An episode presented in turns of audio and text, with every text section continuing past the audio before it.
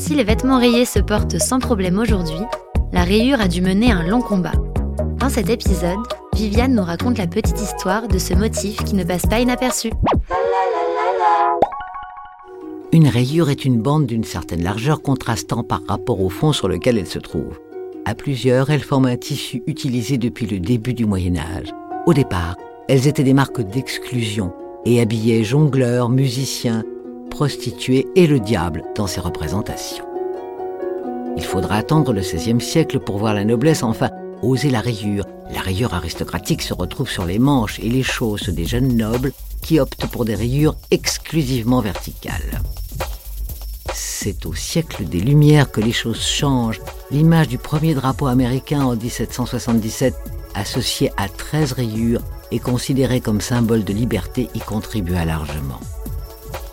Attachée à l'idée d'hygiène au XIXe siècle qui lance la mode des sous-vêtements rayés, la rayure devient gaie, positive, chic. À la même période naît la fameuse marinière. Inspirée par ses séjours à Deauville en 1917, Coco Chanel utilise des rayures dans ses collections et s'en habille.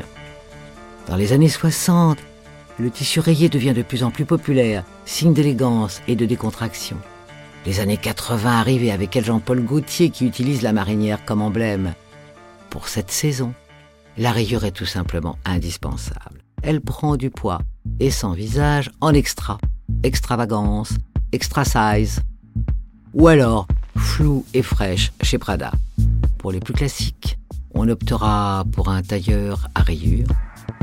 Rayures discrètes mais bien présentes. Mode oblige.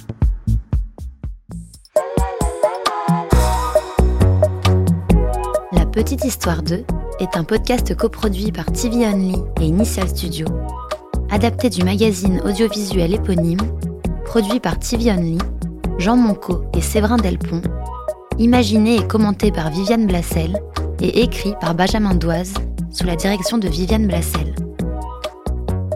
Production éditoriale, Sarah Koskiewicz et Louise Nguyen, assistée de Sidonie Cotier.